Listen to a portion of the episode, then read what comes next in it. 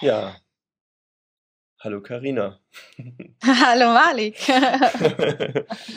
ähm, fangen wir doch mal an mit Sidestream Nummer 1. Genau. Ähm, ich sag mal drei Worte davor.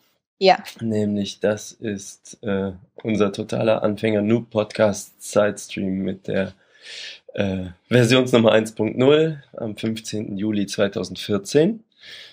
Denn die lieben Podcaster hören das ja vielleicht in einem Jahr und dann wissen die auch nicht, wie lange wir schon über den inzwischen total unaktuellen Scheiß reden. ähm, so, dann ähm, stell dich doch mal vor. Ja, ich bin Karina äh, und ich ähm, bin Produktmanagerin bei einem ähm, deutschen Metal-Label, äh, das da heißt AFM Records. Genau, das ist so das, was ich mache. Ja, und ich bin Malik Aziz. Ich bin äh, eigentlich Grafiker, aber das ist nicht, warum ich hier sitze. Ich bin Musiker seit äh, 25 Jahren und äh, auch alles so Metal und jetzt in letzter Zeit noch ein bisschen mit Einschlag Punk dabei, aber im Prinzip auch so aus der Metal-Ecke. Ähm, ja, so Gitarre, Gesang sind so meine Domänen und ja, wie kamen wir denn zu diesem Podcast. Äh, wir haben uns noch nie getroffen, was ich immer noch witzig finde. Denn ne, du sitzt in Hamburg, ich sitze in Aachen. Genau. Und ähm, über verschlungene Wege kamen wir auf jeden Fall ins Gespräch. Und ich glaube, das erste Telefonat dauerte sechs Stunden. Ja, richtig. So, so in der Richtung.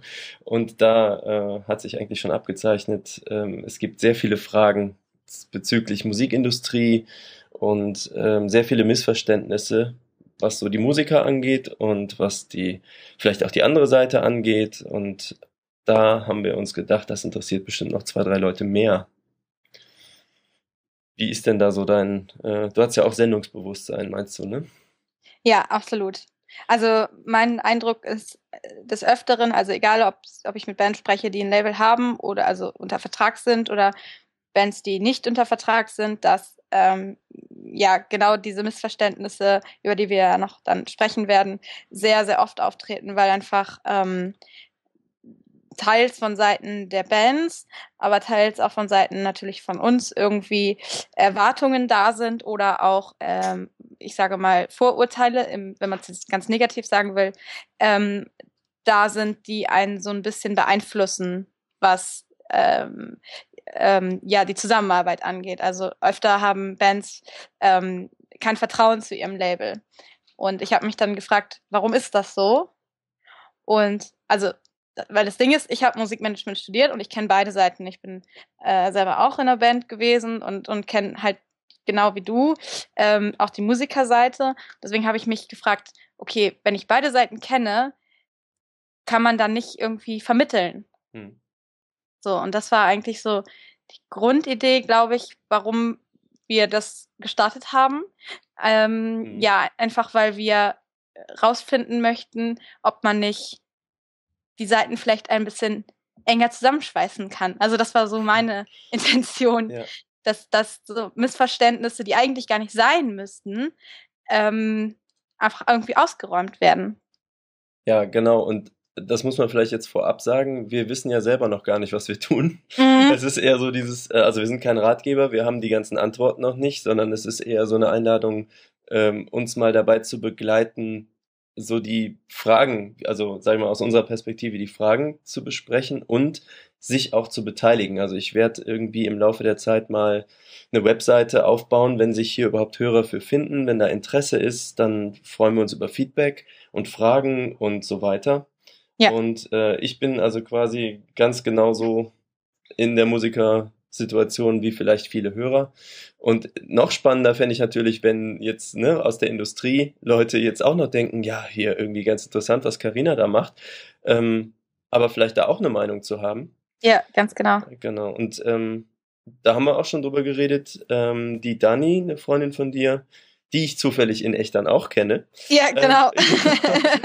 ähm, ja, auf eurem Mist ist auch eigentlich der Name Sidestream äh, überhaupt entstanden, weil das, ja, kannst ja vielleicht du mal erzählen, wie es yeah. zu diesem Namen kam. Ja. Äh, ich wollte nur noch sagen, also die hat mit dem Live-Geschäft mehr zu tun, was ich natürlich auch super spannend finde aus Bandperspektive, da im Profi-Live-Geschäft mal von der anderen Seite was zu hören.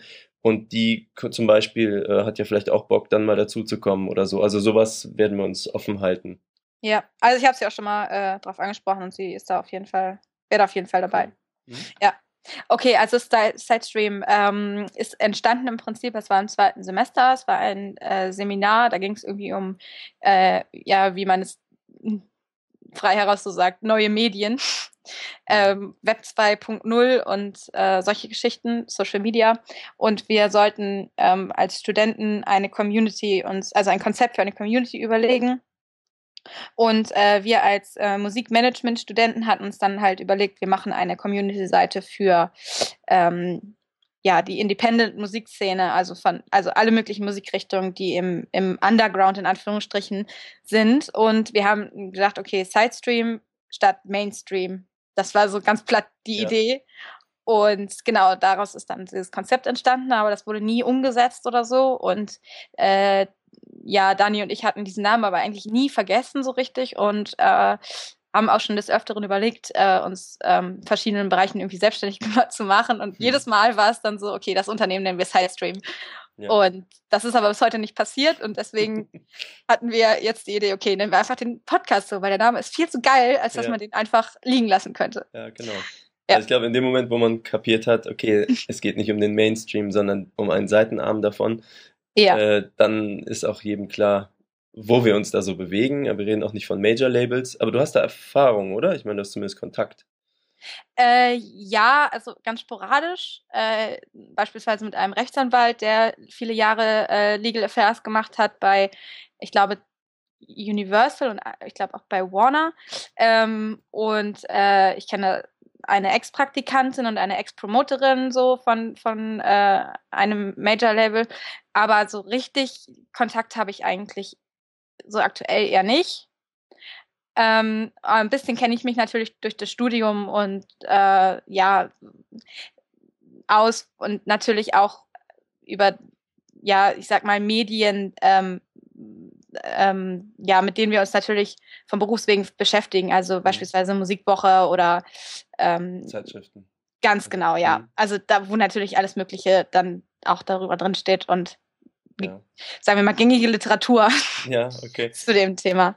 Ähm, ist ja eigentlich ein ganz äh, netter Einstieg. Also äh, witzig ist, obwohl, also wir haben jetzt ja schon öfter mal über sowas geredet und ich habe natürlich in meinen vielen Musikerjahren auch ein bisschen Erfahrung hier und da gesammelt, aber ich habe noch nie einen wirklich so zu nennenden Plattenvertrag unterschrieben. Ich hatte mhm. einmal was mit Vertrieb zu tun, da ja, das sage ich vielleicht auch mal dazu. Also meine Band heißt Start a Revolution. Wir haben ein Cover gemacht 2012 von Gangnam Style, tatsächlich. Ähm, die Story kann man vielleicht mal an anderer Stelle erzählen. Das ja. ist äh, aus einem Zufall geboren, aber es gab es halt eben. Und äh, haben ein Video dazu gemacht und sind darüber eigentlich da reingestolpert, dass das auf einmal besser wurde, als wir das eigentlich geplant hatten. Es sollte Quatsch sein und wurde hm. irgendwie gut. Und dann dachten wir, verflixt, jetzt müssen wir irgendwas damit machen. Und ähm, etwas damit machen hieß halt, ähm, wir wollten sowohl die rechtliche Situation abklären, ähm, weil wir haben so einen fertigen Song gehabt und haben gedacht, okay, wir können den jetzt umsonst zum Download so ne, bei uns auf die Facebook-Seite stellen. Ja. Dann hören es halt 300 Leute und haben Spaß, fertig. Ähm, ja, ach so, Links zu AFM und Band tun wir in, in die Show Notes. Da muss ich mich auch schon dran gewöhnen, dass wir sowas machen. Ja. Ähm, protokollierst du Shownotes mit? Also machst du eine Textdatei und schreibst rein Bandlink und AFM-Link? Ja, klar. Cool. Ähm, also jedenfalls so und darauf äh, haben wir netterweise haben wir Kontakt zu jemandem bekommen, ähm, der ein ganz alter Hase in dieser Musikbranche ist und der hat uns zum Beispiel erstmal den Kopf gewaschen von wegen so äh, wie umsonst zum Download stellen. Okay, damit bescheißt ihr jeden. Und wir haben halt so gedacht, wir tun damit das Gute sozusagen, wir tun keinem weh. Ne? Wir nehmen ja kein Geld, dann ist ja auch niemand, niemand betrogen worden und so. Ja. Und dann sagte, ja, nee, dann wird natürlich auch keine GEMA gezahlt, ne? Das heißt, ihr schadet dem Künstler und äh, ihr habt auch nicht um Erlaubnis gefragt und, und, und ist das eine Bearbeitung oder nicht? Und dann gingen all diese Sachen los. Ja. Ähm, die ich auch zur Hälfte schon wieder vergessen habe, aber das ist auch wahrscheinlich mal für eine andere Sendung so ein Thema. Nur interessant ist einfach, dass wir in diesen ganzen Prozess reingekommen sind und mhm. ähm, am Ende herauskam, ja, äh, wir haben uns die Erlaubnis eingeholt, das war ziemlich schwierig in diesem Fall, weil wahrscheinlich die ganze Welt was wegen Gangnam Style wollte und das ging dann eben bis Korea und so und es ging um Major Labels ähm, ein Glück hatte er Kontakte genug, dass man das, ähm, dass wir das hinbekommen haben mhm. und sind dann quasi ähm, in noch annehmbar kurzer Zeit auf iTunes etc. gelandet. Das ist dann diese Vertriebsseite. Das heißt, alles, was ich in meinem Leben jemals ernsthaft unterschrieben habe, also nicht so ein Mann-Plattenvertragsding, ne, sondern so ernsthaft, das war quasi dieser rein digitale Vertriebsvertrag für diese EP. Also Gangnam Style und ein Song von uns und eine Karaoke-Version, also so, und das Video. Das gab es ja. im Bundle, bei iTunes kann man halt holen und gibt's dann auch bei Spotify. Aber zum Beispiel gibt's noch keine andere Musik von der Band auf diesem Weg. Das leiten wir jetzt gerade mal ein, aber mhm. ähm, generell so, das ist nur meine Vorerfahrung. Das heißt, trotz viel Musik machen und viel in Bands und viel live, ist das immer noch so das, wo ich stehe. Und ich habe eben immer noch eine Million Fragen und weil ich es nicht so im Alltag erlebe, äh, fehlt mir tatsächlich immer wieder so die Randschärfe, was tut genau ein Label, was tut genau das Management, wo überschneiden sich bestimmte Sachen. Wir sind auf Fragen gestoßen, wie braucht man heute noch eine Plattenfirma? Das war, glaube ich, ne, das Ausschlaggebende yeah. für den Podcast. Was ist, yeah. also meine Erfahrung mit Bekannten, die zum Beispiel bei Roadrunner arbeiten oder gearbeitet haben, ähm, ist den Metallern sicherlich bekannt als Label, so das größte Indie-Label, denke ich mal, was es im Metal-Bereich gab. Ähm, also was die so gemacht haben, ähm, habe ich mal gesehen. Ich war halt öfter da, ich kannte da ein paar Leute. Ähm, aber als ich dann mit dir drüber geredet habe, was eigentlich ein Label macht und was eine Promo-Agentur macht, habe ich wieder gesehen, Roadrunner hat damals ganz viel gemacht, was eigentlich gar nicht zu einem Label gehört. Und ja. dann kam man schon wieder drauf, ja, manche handeln das so, manche handeln das so. Und dann geht so die Randschärfe so ein bisschen weg. Und ich glaube, es ist genau. geil, wenn wir anfangen, um mal so meinen Monolog zu beenden. Also äh, mal so aufzuklären, was sind denn die ganzen Kuchenstücke in diesem Musikbusiness? Und da weißt du, glaube ich, deutlich mehr als ich, auch aus der Praxis.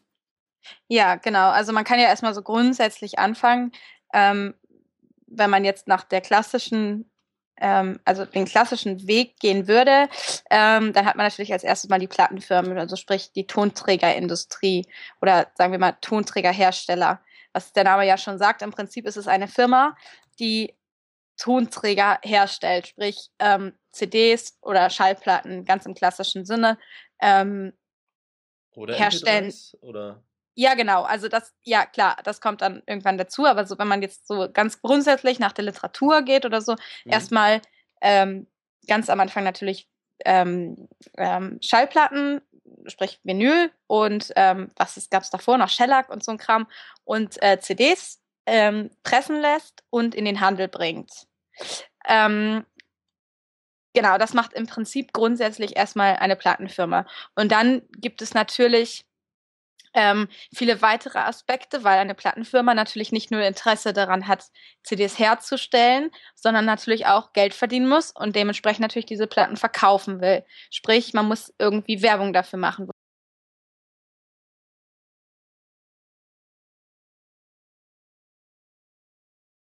Mhm. ähm, die sich darum kümmert, dass ähm, ja die Produkte, die die Firma herstellt, halt auch beworben werden. So. Ähm, dazu kommt dann äh, die Promotion-Abteilung. Also das kann zusammengehören, das kann aber auch getrennt voneinander sein. Ähm, und ja, Marketing und Promotion, das ähm, ist natürlich irgendwie eine Richtung, aber unterscheidet sich natürlich auch. Da kann man vielleicht noch mal später irgendwie drauf kommen. Ähm, genau, und dann gibt es natürlich äh, Produktmanagement, also das, was ich jetzt auch beispielsweise mache, ähm, das im Prinzip dafür sorgt, dass alle Bestandteile, die für eine Produktion notwendig sind, ähm, vom Künstler ähm, erzeugt werden und, und termingerecht, sag ich mal, ähm, bei der Firma landen um dann ins Presswerk zu gehen. Wer wird als Produkt betrachtet? Also ist der Künstler das Produkt, der Act, oder ist das die Platte das Produkt? Ähm, sowohl als auch tatsächlich. Also weil klar, im ersten Moment, also klar, wenn man als Fan jetzt in den Laden geht und eine CD sieht, dann denkst du, okay, CD-Produkt. So, das ist ja auch klar, es ist so im Prinzip das Endprodukt. Mhm. Allerdings ähm, ist es tatsächlich so, dass unsere Dozenten und auch eigentlich viele Manager und so immer wieder betonen, da, also zu Künstlern sagen, betrachtet euch auch selbst als Produkt. Das klingt immer so gemein irgendwie, weil das einen so ein bisschen als Objekt degradieren will. Aber im Endeffekt ist es so, weil der Künstler einfach, ja, in dem Moment, wo er äh, öffentlich wird und ähm, sich anpreisen will in der Öffentlichkeit, weil er, man will ja auch als Musiker, sage ich mal, hat man ja ebenfalls ein gewisses Sendungsbedürfnis und einen gewissen ähm, Hang dazu, ähm, ja, in die Öffentlichkeit zu treten. Ähm, ja, bleibt einem eigentlich nicht viel anderes übrig, als sich so zu betrachten, weil man muss sich ja irgendwie Marktgegebenheiten in irgendeiner Form anpassen. Egal wie indie du bist, ähm, wenn du keinen Markt findest, dann wirst du auch nichts verkaufen. Ja, so. man geht also davon aus, dass man einfach sich entscheidet, dazu in diesen Geldkreislauf generell einzutreten. Ja, ganz genau. Also man kann natürlich Kunst für sich selber machen, aber in dem Moment, wo man daraus Geld wieder schöpfen möchte, gibt es zumindest, sage ich mal, es gibt ja auch andere Varianten, wie man Geld schöpfen kann. Also ne, man kann sagen, ich gehe zur Bank, hole mir eine halbe Million Kredit, wenn man sie kriegt, genau, und ja. ähm, mache das jetzt für mich. Oder man kann sagen, ich mache zum Beispiel, äh, wie diese, wie hieß sie, Amanda Palmer, so ein Kickstarter-Projekt. Die ist natürlich schon etablierter, so und sagt halt, okay, ich besorge mir das Geld irgendwo her. So oder so, du musst ja irgendwie am Kacken bleiben. Also es ist ja klar, wenn du das machen willst, jede Fahrt zum Konzert kostet schnell mal 100 Euro. Wenn du ein Auto mieten musst, sind es 300 Euro. Weißt ja. du so? Also, ja. genau. Das heißt, es gibt diesen Produkt, diesen kapitalistischen Kreislauf, ob man will oder nicht. Es klingt, ähm, also ich selber äh, habe mit 16 garantiert auch anders drüber gedacht. Ich bin jetzt 40. Ähm, das heißt, am Anfang denkt man auch, es ist alles nur Yeah Metal und äh, das Gefühl reicht für alles. Aber wie genau. gesagt, aus dem Bandalltag weiß jeder, äh, wenn du dreimal zu einem Konzert gefahren bist, was weit weg ist, ist die Bandkasse leer und dann musst du irgendwie gucken, wie du auch wieder was reinbekommst. Ja, ganz genau. Ja. Ganz genau. Ja, und also um bei dem Thema Label oder Tonträgerhersteller ähm, zu bleiben, also im Grunde ist es natürlich so, wenn man jetzt sagen würde, okay, äh, ein Tonträgerhersteller stellt nur CDs her, ähm, wäre das Ganze ja ein ziemlich simples Geschäftsmodell. Also dann wäre das eigentlich nichts weiter als eine Dienstleistungsfirma. Genau. So, ne? Ähm, das gängige Modell, was sich aber jetzt sagen wir, in den letzten 70 Jahren so durchgesetzt hat, ist aber tatsächlich ein anderes. Und zwar ähm, natürlich, man sagt ja, Plattenvertrag, habe ich einen Plattenvertrag oder habe ich keinen? Ähm, ist ganz simpel. Es gibt zwei Arten von Verträgen, die ein Label mit einem Künstler abschließen kann. Und weil wir jetzt in der Indie, ähm, im Indie-Bereich uns gerade befinden, ähm, reden wir von Bandübernahmeverträgen, also sogenannte BÜFs. okay.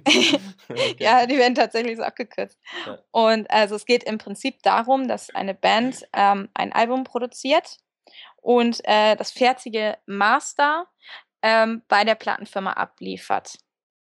Und die Plattenfirma, wie gesagt, ähm, stellt aus diesem Master, aus diesem fertigen Album dann vervielfältigt es. Mhm.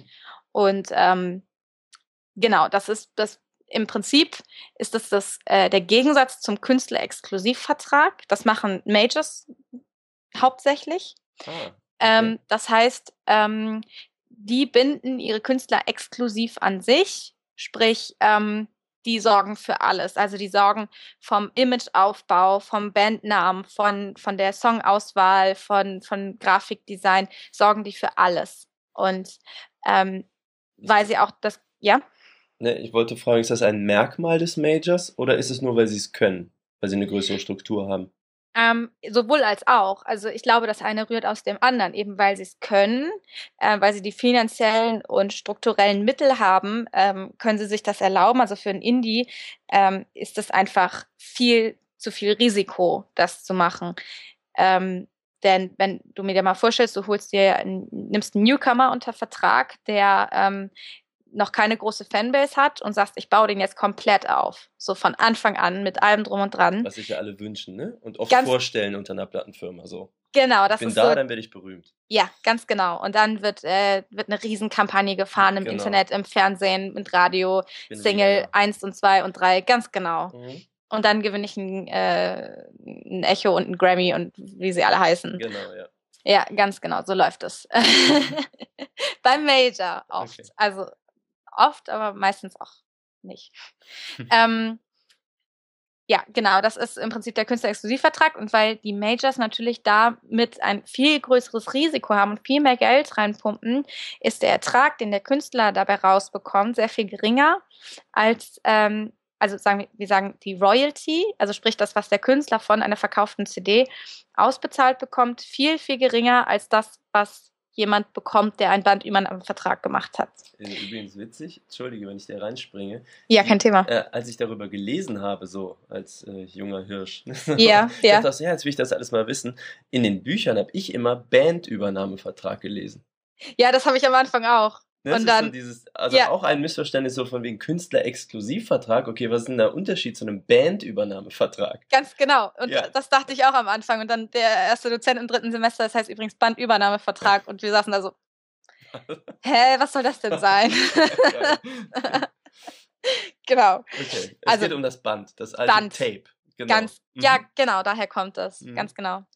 Ähm, ja, und also beim Major ist es dann so, äh, beim Künstler-Exklusivvertrag, der übrigens gerne KÜF genannt wird, dass sich die Prozentzahlen so zwischen, also ich weiß nicht, so um die 14 bis 15 Prozent bewegen. Ja. Also es kann sein, dass es ein bisschen weniger ist oder ein Ticken mehr so, aber das ist so, glaube ich, der Durchschnitt. Ähm, beim Bandübernahmevertrag ist, wie gesagt, also schon höher, da liegt es eher so bei 22 Prozent. Mhm.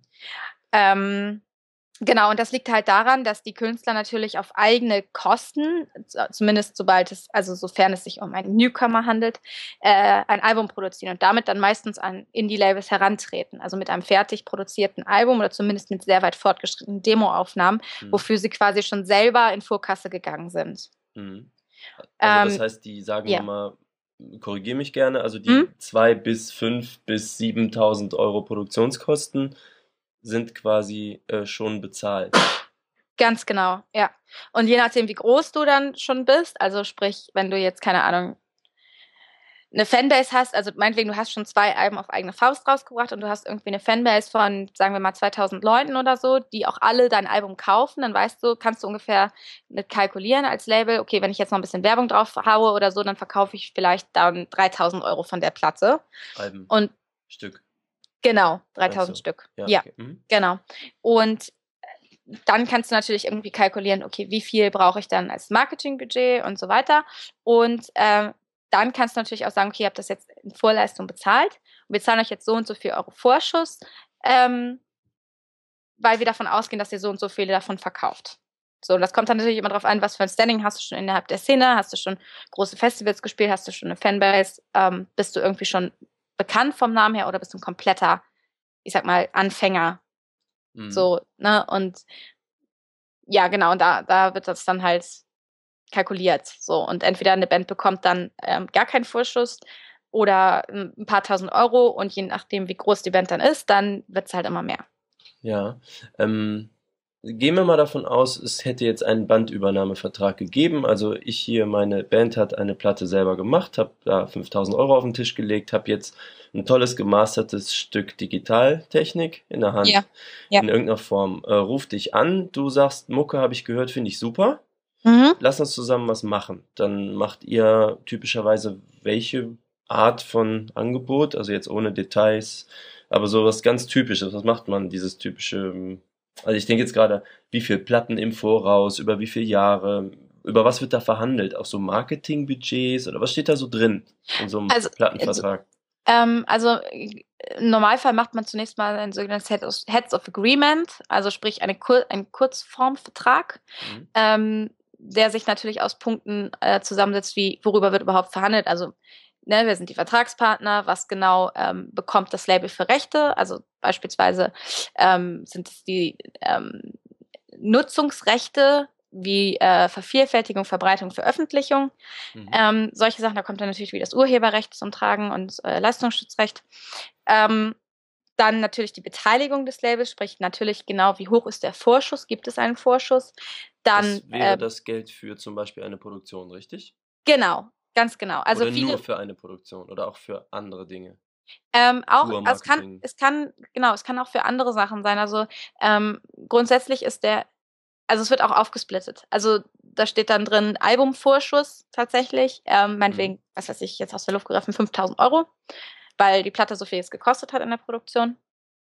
Ähm, und dann kommt dazu ähm, Beisteuerung oder Vorschuss für ähm, Pressefotos, für Grafik, für ähm, ähm, Video manchmal. Also manchmal ja, mhm. manchmal nein. Das kommt dann immer so drauf an, ob man bei der Band das irgendwie sieht. Ähm, dass es erstmal sinnvoll ist. Bei einem Debütalbum zum Beispiel braucht man da unbedingt schon ein Video oder, oder nicht. So, und dann je nachdem, wie viel können wir dafür ausgeben, was kalkulieren wir. Ähm, genau, dann Marketing wird anhand der zu erwartenden Einheiten ähm, äh, berechnet. Das steht aber eigentlich nicht explizit im Vertrag. Also zumindest kenne ich das nicht so, dass da ein explizites Marketingbudget drin steht. Das hast du natürlich bei sehr großen Bands, wo du sagst, okay, die verkaufen weltweit, weiß ich nicht, 50.000 Einheiten oder so. Mhm. Also die für unsere Verhältnisse, für den Indie-Bereich groß sind. Da sind dann oft festgeschriebene Marketingbudgets im Vertrag, aber bei kleineren Bands ist das eigentlich eher nicht so. Ich frage ähm, gerade doof rein. Hm? Äh, Einheiten heißt CDs oder Einheiten so. heißt auch iTunes, Alben, Bundles oder? Ja, also das ist alles zusammengerechnet. Also beziehungsweise jetzt verkaufte Single bei, bei iTunes oder so eher nicht. Also das mhm. würde man nicht als Einheiten mhm. zählen, mhm. ähm, sondern tatsächlich ähm, Bundles, CDs, Vinyle, mhm. wie auch immer. Alles, als was man als eins zusammenfassen kann, im Prinzip ist eine mhm. Einheit. Genau, aber super, dass du mich darauf aufmerksam machst, weil ich äh, rede natürlich in meinem, in meinem kleinen ähm, Kosmos ja. und äh, merke das schon gar nicht mehr. Deswegen ist das super, wenn du das, wenn du das sagst. Ja, ich bin ja ein Glück dumm genug, dass ich die Fragen alle stellen kann. Was? Genau der Punkt.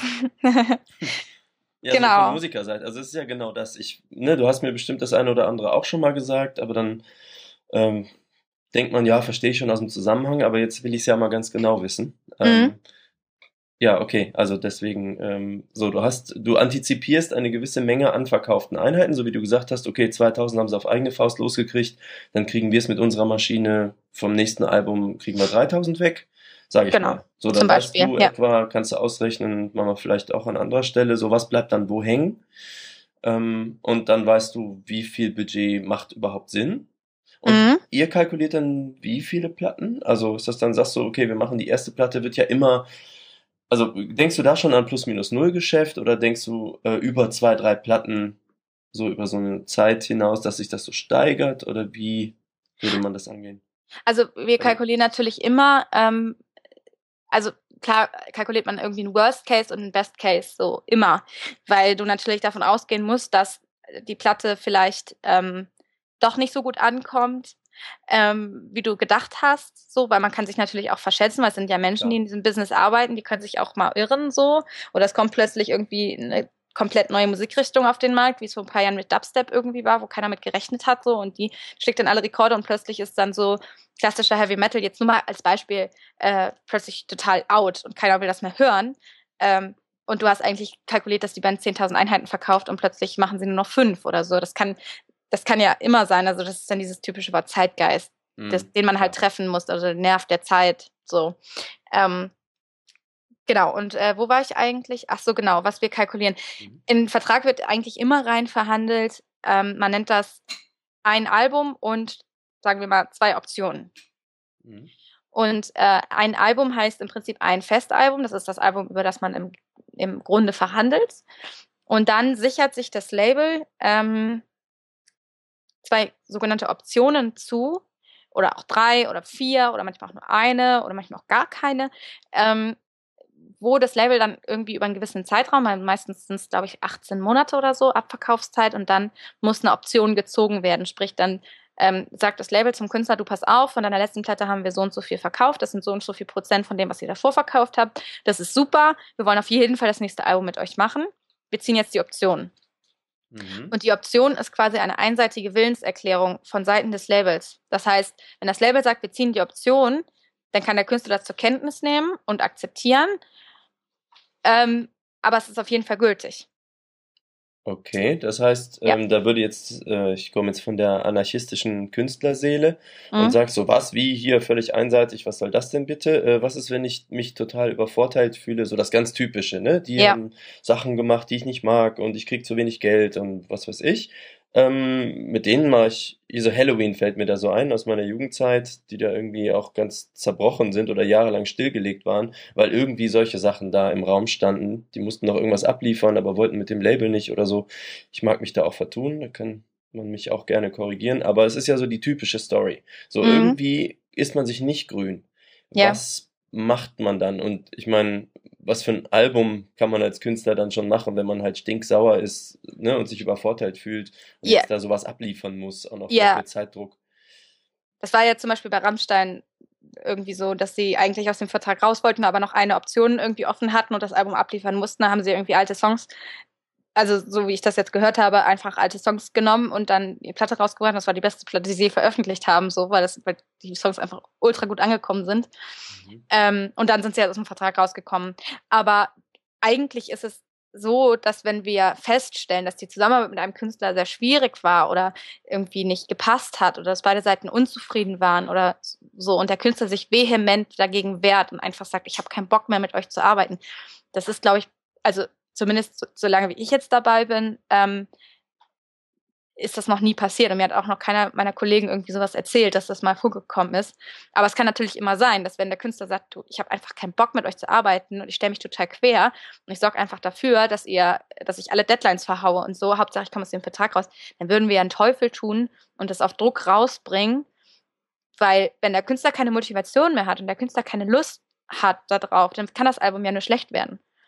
Und dann, ja. dann wäre es ja auch von unserer Seite, und, und da sind wir wieder am Thema es arbeiten ja Menschen da, ähm, äh, wäre es ja ziemlich doof von uns, das Album auf Druck rauszubringen, weil wir da wahrscheinlich einen Flop landen würden, wenn der Künstler beispielsweise jetzt mal ganz krass gesagt absichtlich schlechte Songs abliefert, nur um aus dem Vertrag rauszukommen. Er schadet sich natürlich auch selbst, ne? Dann sagt ja jeder hier von deiner Band, die zweite Platte war aber richtig kacke. Mhm. Also das ist, das, ich frage mich halt gerade so, wen sichert das eigentlich gegen was ab? Ich musste gerade an diese 30 Seconds to Mars Dokumentation denken, würde ich auch mal in die Show Notes posten wollen. Wie hieß sie denn noch? Äh, da ist Google jetzt wahrscheinlich schneller als ich. Ähm, aber da weiß ich jetzt auch nicht ganz genau mehr, wie es lief, aber das war auf jeden Fall so eine Major-Label-Kiste und die hatten wohl Probleme dieser Art. Also, dass die was abliefern mussten ähm, und irgendwie mit denen aber halt sich gar nicht grün waren. Jetzt, glaube ich, war die Perspektive so. Diese Band ist durch die, durch die Decke gegangen. Die funktionierte mhm. gut. Das heißt, das Label hat natürlich ähm, ein Interesse daran, die nächste Platte rauszubringen, denn sie haben ja A, Vorarbeit geleistet und ja. B, äh, möchten sie natürlich sowieso gerne äh, da die Rosinen ernten. Ja. Äh, der Spruch war falsch, ne? Aber auf jeden Fall. Ich weiß, was du meinst. genau. Also so, und das, das heißt, da hat das Label natürlich definitiv ein Interesse daran, die jetzt nicht zu einem Konkurrenten gehen zu lassen, der dann die Früchte einsammelt. Sondern da geht es ja darum, also da könnte es sogar gegen den Willen, ne, da geht es um richtige Summen, ein paar ja. x Millionen waren das. Ja, also ja. Äh, da kann ich dann verstehen, dass man sagt, hier, pass auf, ich wedel mit der Option. Ja. Ähm, mir ganz egal, was du sagst, dein Name alleine ist schon so viel Geld wert. Wenn ich den auf eine Platte drucke, ne, dann ähm, drucke ich schon Geld. Ja, genau. Das heißt, ist das, also das ist doch auch ein Szenario, was nicht so unrealistisch ist. Oder? Also es ist auf jeden Fall denkbar, klar. Und das ist nämlich genau der Punkt, natürlich, warum sie Levels auch da absichern wollen. Klar, wenn du in Vorleistung gehst und einen großen Vorschuss zahlt und auch das Risiko eingeht, dass die Band nicht rekupt, und jetzt äh, gehe ich wieder äh, ein schönes Fremdwort, nämlich ähm, quasi die Investition wieder einspielt ähm, und du davon ausgehst, dass das auf jeden Fall, weil du viel Marketingbudget reingepumpt hast und äh, davon ausgehst, dass mit der nächsten Platte auf jeden Fall eingespielt wird, ähm, weil es ja dann auch Aufbauarbeit ist. Klar, also bei vielen äh, Künstlern denkst du auch, okay, das ist so eine geile Band. Ähm, die werden definitiv durch die Decke gehen, weil es mhm. geht einfach nicht anders, weil die einfach so ultra geil sind. ja. ähm, und du pumpst da keine Ahnung, wie viel 10.000 Euro an Marketingbudget rein. Ähm, und die Band rekupt einfach nicht, so mit der ersten Platte, die du rausbringst, dann ziehst du wahrscheinlich auf jeden Fall die Option. So, und ähm, auch wenn die Band eigentlich nicht so happy damit ist. Ähm, wenn das du ist Potenzial siehst, ne? Also du siehst, die Aufbauarbeit genau. geht voran, nur nicht so schnell, wie du gedacht hast. Genau. Aber das Ding ist natürlich auch, ähm, auch da ähm, kommt es natürlich auch auf das Label drauf an oder was du dir davon versprichst. Ähm, je nach, da kommt es auch wieder auf den Künstler drauf an. Ist der Künstler professionell genug oder ist der Künstler ähm, ähm, kann der Künstler weit genug in die Zukunft blicken, um abzusehen, dass er sich selber schadet, wenn er eine schlechte Platte produziert. Ähm, ähm, ja, jetzt habe ich den Faden verloren. zum, wann du die Option ziehst. Also, also wann es Sinn macht, überhaupt so von Labelseite aus, wenn der Künstler gut funktioniert, die Option in Anspruch zu nehmen, auch wenn die Zusammenarbeit nicht so grün ist. Genau, genau. Achso, genau. Da kommt es dann auf die, auf die, ähm, auf beide Seiten an. So, wenn der Künstler weit genug schauen kann und sagen kann, okay, ich ziehe das jetzt einfach durch, ich mache jetzt die Platte, auch wenn ich auf das Label eigentlich kein, nicht mehr wirklich Bock habe oder so. Ähm, das bringt mich für die Zukunft weiter. Und danach lassen die mich vielleicht auch gehen, so, weil sie merken, okay, das, das passt vielleicht nicht so oder so, aber sie haben ja trotzdem die Rechte dann an dieser Platte.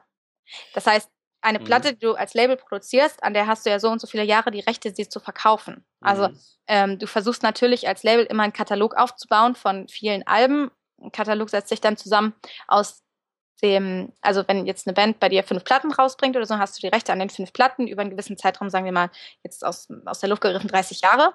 Und mhm. das heißt, du hast 30 Jahre Auswertungszeit. Sprich, wenn die Band dann sagt irgendwann so, ich will zu einem anderen Label gehen, ähm, und das andere Label bringt dann eine neue Platte raus, dann wird meistens auch wieder, werden die Verkäufe von dem Katalog auch wieder anziehen. Mhm. Der sogenannte Backkatalog. Ganz genau, mhm. ganz genau. Und ähm, ähm, das ist dann natürlich auch immer so, so eine Frage, ähm, die man sich dann stellen muss, gibt es vielleicht ein anderes Label, was diese Band einfach viel besser auf das nächste Level ähm, heben kann, weil sie mhm. einfach vielleicht mehr Manpower haben oder mehr Ressourcen haben oder wie auch immer.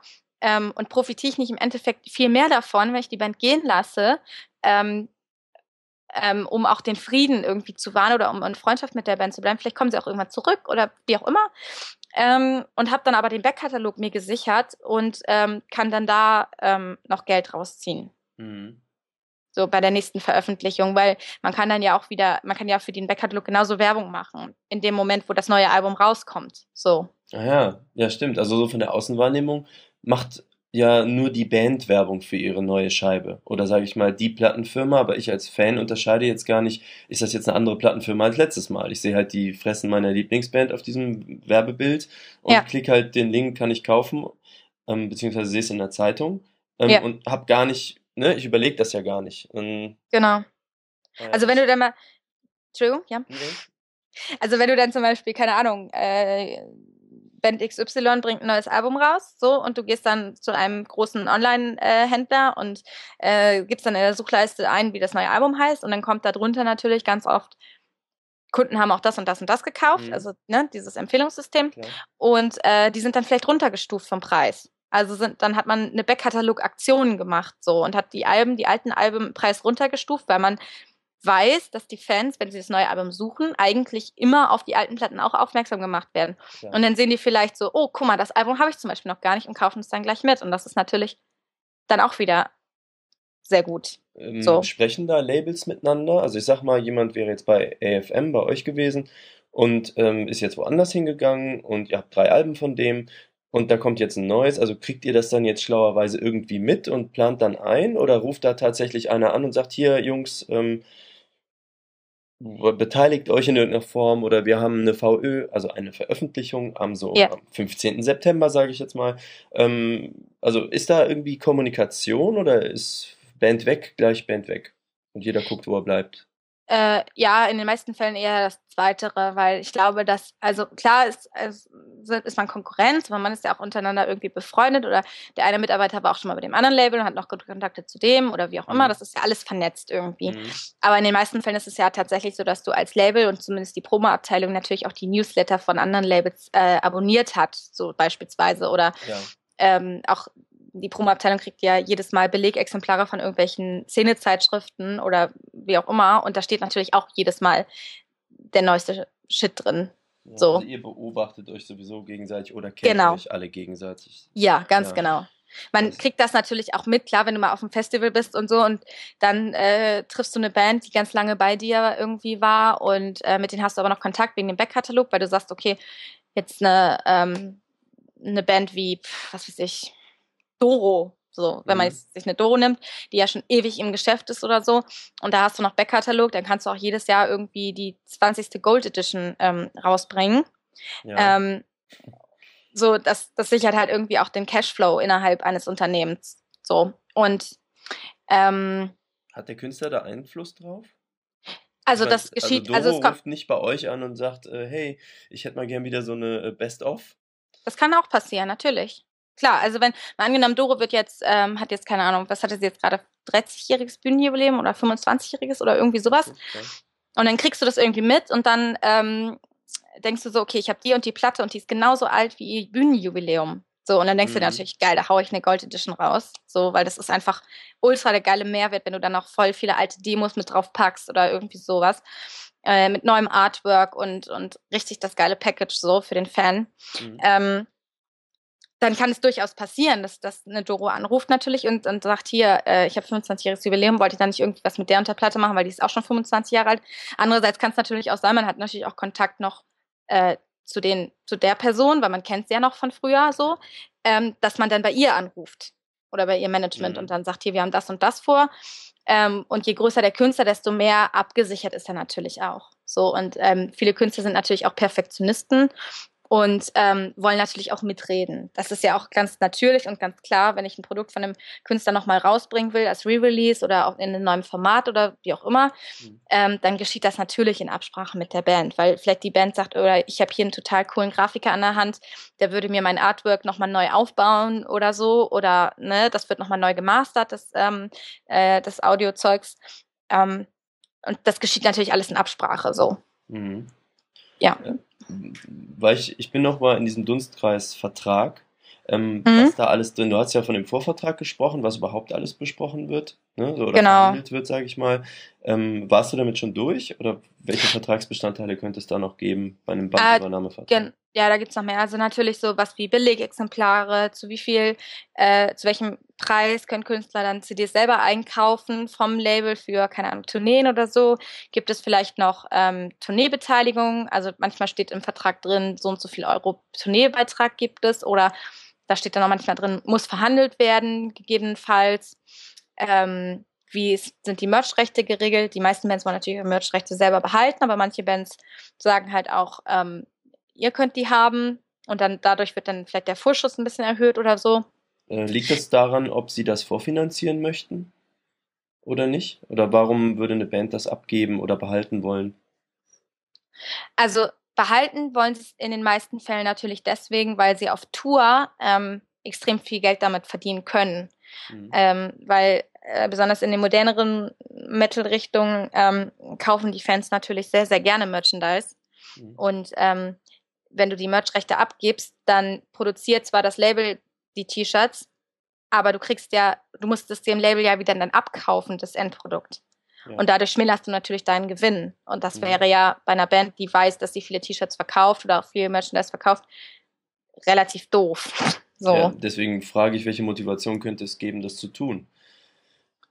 Also, ähm, ja, also es kommt natürlich immer darauf an. Also es gibt natürlich auch Bands, die selber sich nicht gut organisieren können oder wollen äh, und die irgendwie nicht die Muße dazu haben. Ähm, natürlich ist es für uns theoretisch immer im Interesse, so die Merchrechte zu bekommen. Andererseits ist es natürlich auch eine Arbeits-, also ist ja noch eine wenn du die Merchrechte bekommst, dann erwartet der Künstler natürlich auch, dass du viel dafür tust. Ja. Äh, sprich, wirklich produzierst und verkaufst ja. und so weiter. Geile Shirts zum richtigen Zeitpunkt genau. angeliefert haben und mh. ja, ganz genau. Und dass du da auch ein bisschen. Motive als zwei und Genau, und lieber acht Farben als eine Farbe und so weiter. Mhm. Und äh, jetzt mal auf, das, auf den Punkt Manpower zu kommen. Eigentlich brauchst du dann, wenn du das grundsätzlich immer machst, brauchst du natürlich jemanden, der sich komplett um Merchandise kümmert. Und wenn du das das. Genau. Mhm. Und wenn du dann niemanden hast, der das macht, dann läuft es irgendwie nebenbei und dann geht was unter und dann ist da irgendwie was. So, dann macht es ja auch keinen Sinn für das Label, sich irgendwie Rechte zu sichern, die sie gar nicht auswerten können. Wie viel so. seid ihr denn? Also wie typisch seid ihr und wie viele seid ihr jetzt? Oder? Also wir sind, jetzt muss ich gerade mal kurz überlegen, also wir sind mh, hm, drei Leute, die ausschließlich für AFM Records arbeiten. Ähm, und dann sind da noch eins, zwei, drei, vier, fünf, sechs, momentan sieben Leute, die sowohl für äh, AFM arbeiten, aber auch für unseren Vertrieb. Ähm, Genau. Und äh, da gehört natürlich dann auch Buchhaltung zu, da gehört noch Export dazu, die Grafikabteilung, der Digitalvertrieb und ähm, solche Sachen. Also der Kern, sage ich mal, ähm, aus Promotion, Produktmanagement und Legal Affairs äh, ist fast ausschließlich für AFM zuständig. Hm, und das sind dann drei Leute. Okay, genau. aber insgesamt wuseln da, ich sag mal, 20 Leute rum? Ähm, insgesamt, was hatte ich jetzt gesagt? Drei plus die, also zehn Leute so sitzen bei uns im Büro mhm. und ähm, arbeiten einen großen Teil ihrer Zeit für AFM, ja. Okay. Also zehn Leute ungefähr. Plus, äh, wir haben immer wieder Praktikanten so, ähm, die dann meistens so ein halbes Jahr da sind und ähm, die natürlich auch unverzichtbar sind für uns. Mhm. Weil natürlich. je mehr Manpower, ja, klar. ja, ja, je mehr Manpower du hast, desto ähm, mehr kannst du halt reißen. Ja. Natürlich, ist ja klar. Und, okay, und hast du da jetzt so Grafikabteilungen und sowas schon drin? Oder ja. sind da. Okay. Mhm. Ja. Also unser Grafiker beispielsweise, der arbeitet auch ähm, nur einen Teil für AFM und einen großen Teil natürlich auch für den Vertrieb drüben, wo er also eigentlich angestellt ist. Mhm. Ja, mhm. Vertrieb kommen wir ja auch noch zu. Genau. Ähm, okay, ist das eine typische Indie-Plattenfirma? Äh, ja, also es gibt ähm, also das geht von bis, sag ich mal. Also es gibt durchaus Indie-Labels, das sind Ein-Mann-Firmen, die machen mhm. alles alleine oder vielleicht auch zu zweit oder so.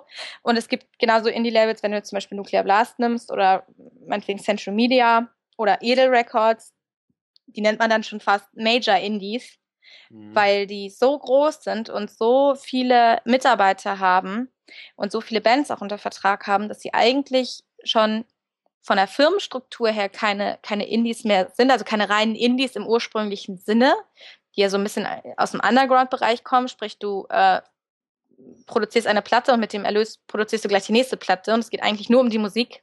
Mhm. Da kannst du dann schon nicht mehr von reden, weil dann geht es tatsächlich mehr um, um wirtschaftliche ähm, Aspekte. Wobei das im, im Metal-Bereich eigentlich, ähm, ich finde, eigentlich sehr, sehr ausgeglichen ist. So, mhm. also das ist zum Beispiel, also es ist so mein Eindruck von den Leuten, die ich so kennengelernt habe und auch von den ähm, ja, Mitarbeitern anderer Labels. So, da, da ist immer die Leidenschaft irgendwie mehr im Vordergrund als das ähm, wirtschaftlich, zumindest bei den Mitarbeitern. Mhm. So. Also man trifft sich dann auch irgendwie zum äh, auf dem auf dem Festival und äh, ja trinkt dann mit den Künstlern zusammen und da entstehen eigentlich immer so die besten Beziehungen. Ja. Das ist immer ganz witzig, ist so bei 1, 2, 3, 4, 5, 6, 7 Bier. ähm, ja. Also das sind die eigentlich das, was man öfter, glaube ich, mal vergisst. Man redet immer von der Firma und du hast es ja schon ein paar Mal gesagt, das sind natürlich Menschen. Aber ähm, tatsächliche, das sind halt Metal-Fan-Menschen. So, die ja. müssen natürlich gucken, dass ihre Bilanz auch stimmt, dass sie ihre Miete zahlen können, dass die Telefonkosten wieder reinkommen und die ne, Briefmarken bezahlt sind, aber ähm, das heißt halt nicht, dass sie jetzt nicht irgendwie begeistert sein können von der neuesten Platte ihres Babys, also des Künstlers, den sie vielleicht jetzt gerade äh, unter die Fittiche genommen haben oder so.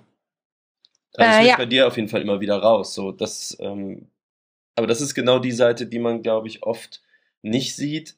Also ich kann jetzt mal nochmal von meiner Seite. Ja, kommen, natürlich, wenn, auf jeden Fall. Wenn ich jetzt so ähm, mit dir reden würde, ähm, ich, mit dir würde ich wahrscheinlich gar nicht reden, oder? Für den Plattenvertrag, da würde ich mit irgendwem anders reden.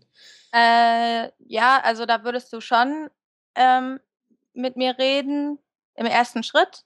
Und ähm, also beispielsweise unsere A&A-Abteilung, also mhm. wir haben gar keine richtige A&A-Abteilung, sag ich mal. Also bei uns ist es tatsächlich so, dass es eine, eine ähm, Entscheidung ist, die ähm, ja im Gespräch fällt. So, also da gibt jeder seine Einschätzung ab und äh, seine Meinung irgendwie ab. Und mhm. das ist natürlich teilweise ähm, Geschmack, aber größtenteils halt auch äh, Marktkenntnis. Mhm. Ähm, und äh, dann kommt man irgendwie zu einem Ergebnis und dann wird ein Angebot gemacht von unserem ähm, CEO. So, und dann geht alles weitere natürlich über den. Aber ähm, so grundsätzlich ist es bei uns eine ähm, Gemeinschaftsentscheidung. Also zumindest eine Gemeinschaftsmeinungssammlung. Ähm, Irgendwas geht da los. Moin. Ja, dies ist die Werbeeinblendung. Liebe Hörer. ähm, Ähm, ja, also. Hörst du mich noch? Ja, ich höre dich. Okay. Ähm, ja, das heißt, die Firma verlässt sich enorm darauf, Mitarbeiter zu haben, die so am Puls der Zeit sind, dass sie diese Entscheidung richtungsweisend so treffen können, dass tatsächlich alle ihre Miete bezahlen können. Genau. Ja, also tatsächlich ist es so, ähm, dass sowohl das eine als das andere natürlich wichtig ist. Ja. So, also, also, also muss natürlich, das ist eine Abwägungssache irgendwie, ne? Wenn, wenn du eine, aber tatsächlich ist es meistens sogar, läuft es parallel. Also in den wenigsten Fällen ist es irgendwie so, dass äh, wir eine Band total geil finden, aber mhm. sagen, kann man nicht verkaufen. Ja, und wahrscheinlich, ihr seht ja dann auch, haben die 20.000 Facebook-Freunde, spielen die 400 Konzerte im Jahr, also, ne, und in was für Hallen.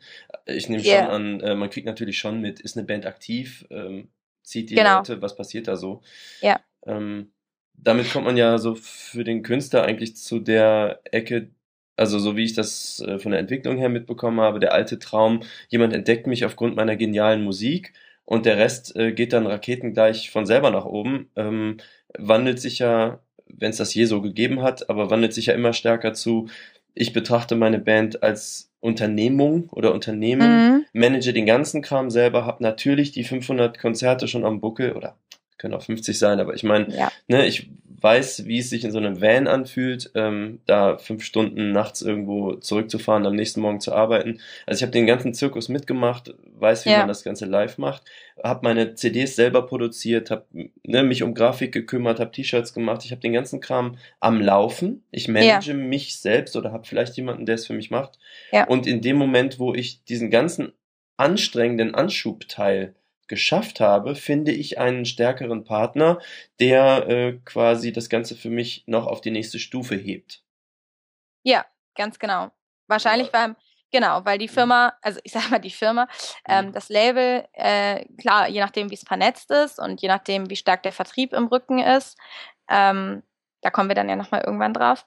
Mhm. Ähm, was für ein Netzwerk man hat, wie gut sind die Kontakte von den Promotern zur Presse, ähm, kennt man vielleicht jemanden, ähm, also kennt man irgendwelche Booking-Agenturen, die irgendwie Support für ihre nächste Tour suchen und so weiter. Also das sind natürlich ähm, Kontakte, die man mit den Jahren äh, aufbaut, wenn man in diesem Business arbeitet und ähm, die einer Band, die schon einen großen Teil von selbst ähm, geschafft hat, ähm, einfach bieten kann, die sie selber in dem Moment einfach noch nicht haben oder wo es sie einfach Jahre kosten würde, solche Kontakte aufzubauen. Ähm, ja, und sie sich selber einfach auf so eine Stufe gar nicht heben könnten. Erstmal. Also ja. das, es gibt natürlich sicherlich Ausnahmen, so da, da, das will ich gar nicht bestreiten. Aber in den meisten Fällen ist es ja tatsächlich so, dass du als Künstler, wenn du zu einem Label kommst, auf ein sehr großes Kontaktnetzwerk zurückgreifen kannst. Und ähm, also beispielsweise ist es natürlich öfter so, dass wenn Künstler jetzt irgendwie ähm, bei uns anrufen und irgendwie sagen, du, ich habe hier selber eine Tour geplant, weil ich habe vielleicht keine Booking-Agentur oder so, mhm. äh, könnt ihr uns irgendwie mit Promotion unterstützen? Und dann sagt der Promoter, ja, natürlich, auf jeden Fall. Ähm, ähm, vielleicht können wir noch ein bisschen Tour-Support mit dazu packen, weil die letzte Platte gut verkauft hat. Oder ähm, heißt Geld. Ja, genau. Mhm. Geld oder vielleicht auch CDs verschenken, in Anführungsstrichen. Also wir stellen Künstlern ihre CDs ah, okay. ähm, selber zur Verfügung, die sie dann verkaufen können. Mhm. Ähm, oder wir nehmen euch die Kosten für die, für die Merch-Produktion ab oder irgendwie sowas. Also das, ähm, äh, oder wir mieten euch den, den Nightliner oder was auch immer. So, mhm. und, ähm, oder wir, wir machen halt ein bisschen Promo für die Tour oder suchen euch eine coole Supportband aus unserem Label, die man vielleicht mit draufpacken könnte. Mhm. Oder wir äh, schmeißen das Ganze eventuell komplett um oder wir schließen euch dann noch an eine andere Tour an oder wie auch immer. Also da hat man natürlich Synergieeffekte. Genau, ne? genau. Mhm. Da hat man einfach sehr viel mehr Möglichkeiten, die, natürlich, die wir natürlich den Künstlern dann zur Verfügung stellen können und wollen, weil im Endeffekt bringt es uns ja natürlich auch immer was. Und das ist ja das, was du auch selber immer sagst als äh, Unternehmer. Du willst ja ein Geschäft schaffen, was für beide Seiten eine Win-Win-Situation ja. hervorruft. Und wenn eine Band zu uns sagt, wir wollen auf Tour gehen und wir haben jetzt schon so und so viele Dates irgendwie, äh, aber wir brauchen da irgendwie Unterstützung und du denkst dir, okay, bei der Tour könnten die eventuell nochmal so und so viele CDs verkaufen, dann bringt uns das natürlich auch richtig viel. Mhm. Genau. Das ist und eigentlich erstaunlich. Also also ab welcher Größenordnung, also ich sage jetzt mal irgendeine Zahl, 5 Euro von jeder CD bleiben bei euch hängen. Hm. Dann ähm, ist es ja schon immer noch sehr viel klein-klein, so, bis so eine Miete eben bezahlt ist, ne? Mhm. Also man, das heißt, was für eine Tour muss das schon sein? Welche Größenordnung Band macht überhaupt Sinn? Wie viel, sagen wir mal, wie viel CDs müssen die auf jeder Show verkaufen, damit das wirklich spürbar wird? Das kommt natürlich auch immer darauf an, wie, ähm, was ist das für eine Tour? Also wenn jetzt eine skandinavische Band oder so sagt, wir spielen in unserem Dunstkreis irgendwie zehn Shows, also mhm. sagen wir mal im Umkreis von ein paar hundert Kilometern oder so, mhm. dann hast du natürlich ganz andere Kosten auf der Uhr, als wenn die sagen, wir haben jetzt eine Europatour organisiert ja. oder so. Ähm, und je nachdem musst du das halt irgendwie kalkulieren. Wenn du sagst, okay, du verdienst als Label jetzt, um deine Zahl aufzugreifen, 5 Euro pro, oh, jetzt kommt wieder Kopfrechnen, verdammt, ja. äh, 5 Euro pro CD und ähm, ihr habt irgendwie 10 Termine und die kosten uns pro Show, was weiß ich, 500 Euro. Mhm. So, mal ganz salopp gesagt. Wie ja. viele CDs musst du dann verkaufen, um diese 500 Euro wieder reinzukriegen? So, und. Ähm, so 100, also, wie viele Leute musst du da haben, um 100 CDs zu verkaufen? Musst du da ja, das ist schon. Leute, 500 Leute? Also, ich meine, da musst du schon deutlich Leute da haben. Ja. So, genau. Also, ich kann jetzt, ne, ich, nur um das mal in die Perspektive zu setzen, ähm, also ich spiele jetzt in einer Band, wir spielen vor, ich sag mal, 50 bis 200 Leuten. Je ja. nachdem, so, wenn man mal auf einem kleinen Festival unterkommt, ist es natürlich anders, aber dann kommen die ja nicht wegen uns, sondern wegen dem Festival. Ja. Ähm, also das heißt, in dem totalen Underground-Band-Bereich. So, und das heißt, wir freuen uns, wenn wir am Abend drei bis fünf Shirts und ich sag mal bis zehn CDs verkaufen. Mhm. So, das läppert sich natürlich auch. Dann sind die 500 CDs irgendwann auch absehbar weg, die man selber ja. gepresst hat. So. Ähm, aber das ist so der Bereich, wo ich mir denke, damit kann ich ja niemand anderen noch ernähren sprich ein Label, also ne, einen weiteren Beteiligten, äh, geschweige denn mich selber. Also es ist im Prinzip kostendeckend. Es bleibt was ja. in der Bandkasse über, das haust du dann halt wieder für die nächste T-Shirt Edition raus oder für was auch immer.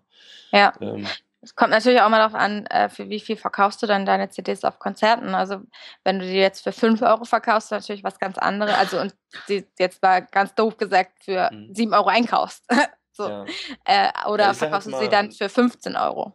Nee, also sagen wir mal, kaufen sie einen für zwei, wenn es teuer ist, ähm, wenn du eine kleine Auflage nachdruckst und verkaufen sie für acht, vielleicht mal zehn, kommt auch darauf an, wo wir spielen. Ja.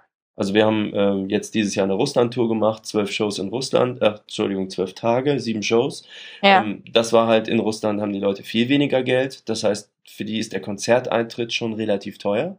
Mhm. Also die haben viel weniger Grundeinkommen im Monat, haben aber dieselben Preise wie wir. Also ja, auf so ein Konzert ja. gehen kostet die fünf bis acht Euro. Da hatten wir jetzt überhaupt keine Hand drin, so. Das haben alles die lokalen Promoter gemacht.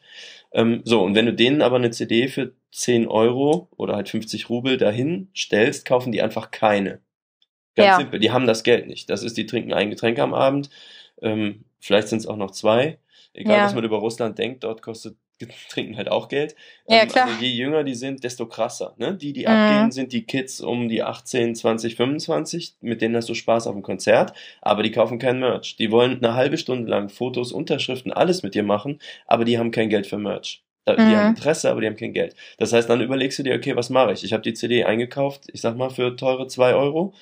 Ähm, und dann gebe ich sie denen lieber für sechs, als keine zu verticken. Ja. So, und das ist auch so, aber das ist ja, sage ich mal, ab einem gewissen Bereich, wenn du weißt, du ziehst immer 300 Leute zu einer Show und du bist in, sage ich mal, mitteleuropäischen Dunstkreis, dann sind die Überlegungen ja eigentlich vorbei. Also das ist ja dann nicht mehr so. Dann verkaufst du einfach, hast du Einheitspreis für deinen Merch. Also denke ich mir, kannst mich auch gerne korrigieren wieder. Ich würde Nein. da einfach, ne, dann kostet ja. die CD halt x Euro und dann ist das so.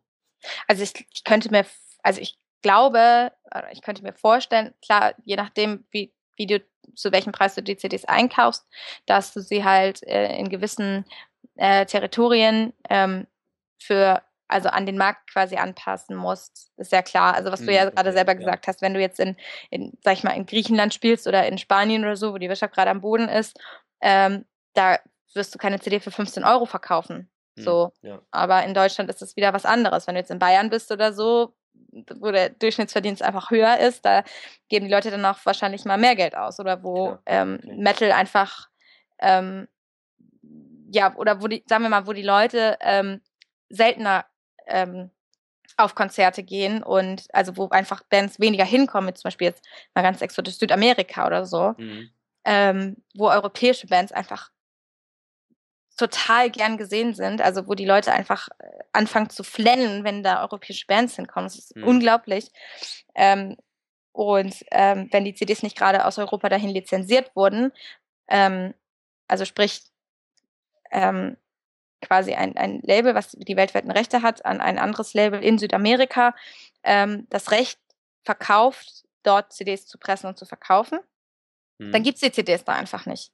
Also dann, ja. dann kannst du dir da irgendwie auf der Straße für zwei Euro einen kompletten Katalog ziehen lassen, schwarz. So, das geht mhm. natürlich.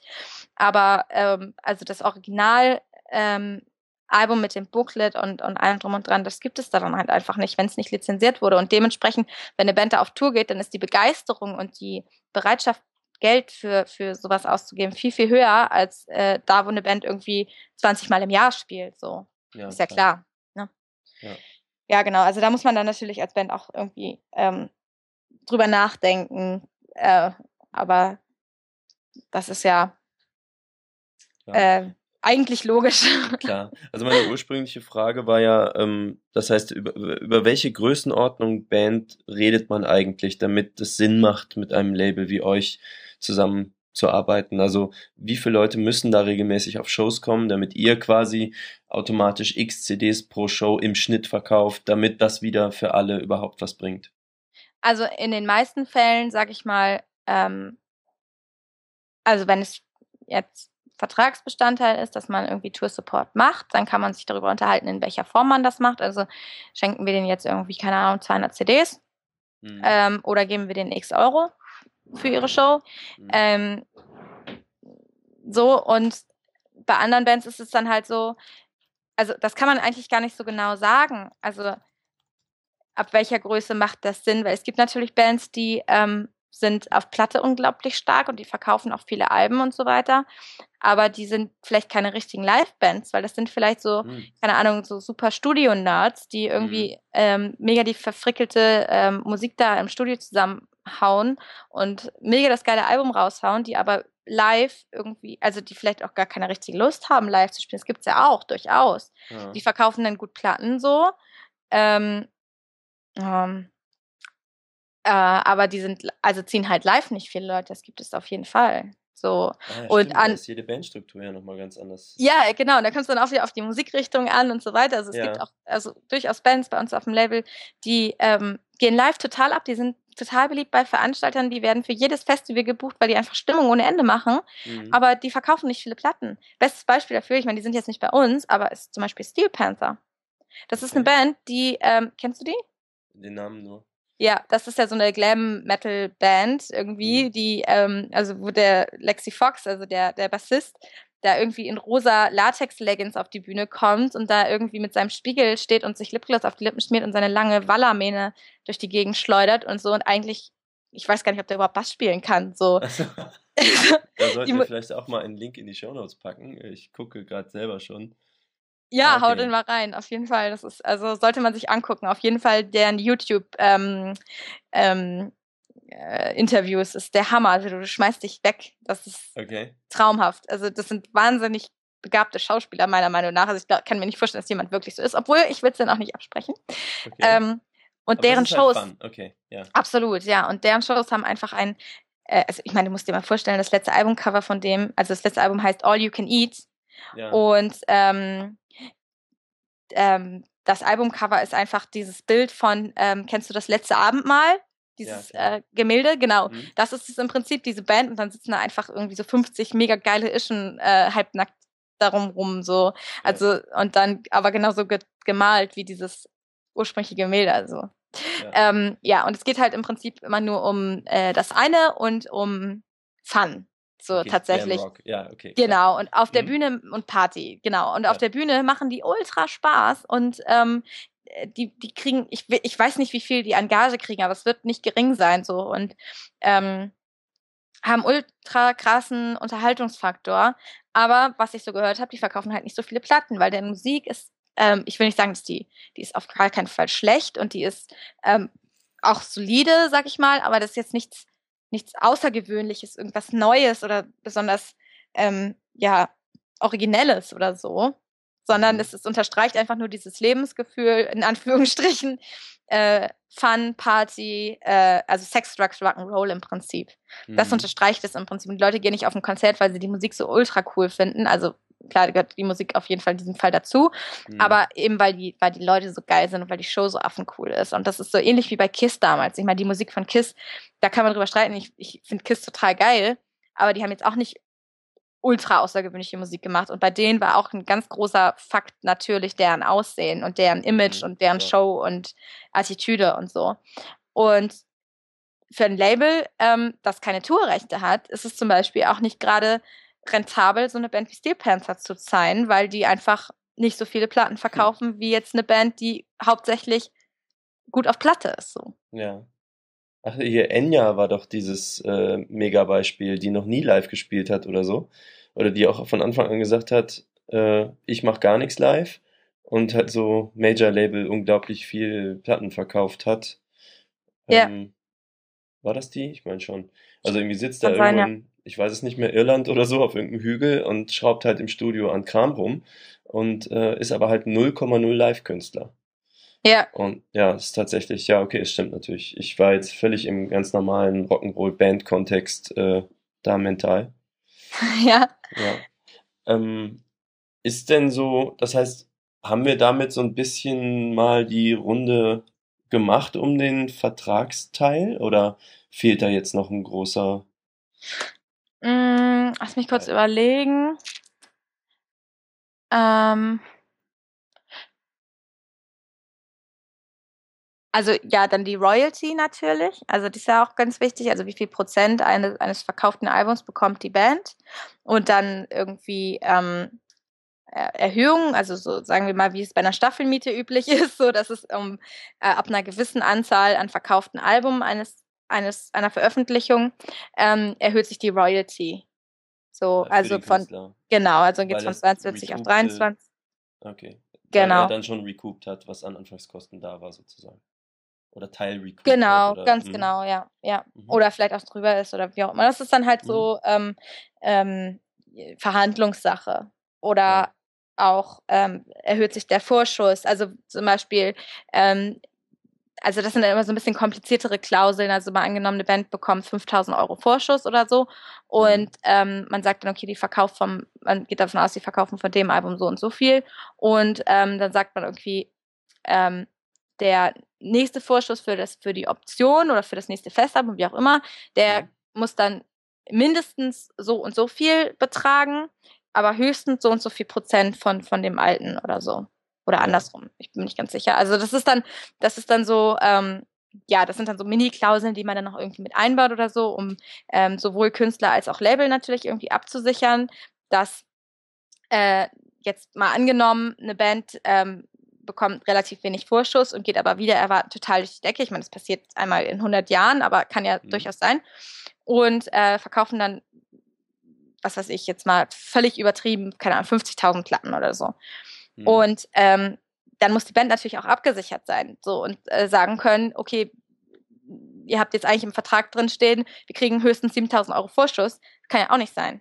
So, dann muss es ja anpassen nach oben. Und das muss natürlich im Vertrag auch drin stehen, dass die Band dann eine Absicherung ähm, hat, dass sie, dass dann der Vorschuss an die verkauften Einheiten irgendwie angepasst wird. Und deswegen schreibt man dann prozentuale ähm, Teile rein. Aber genauso ist natürlich in dem Fall auch die Absicherung für das Label.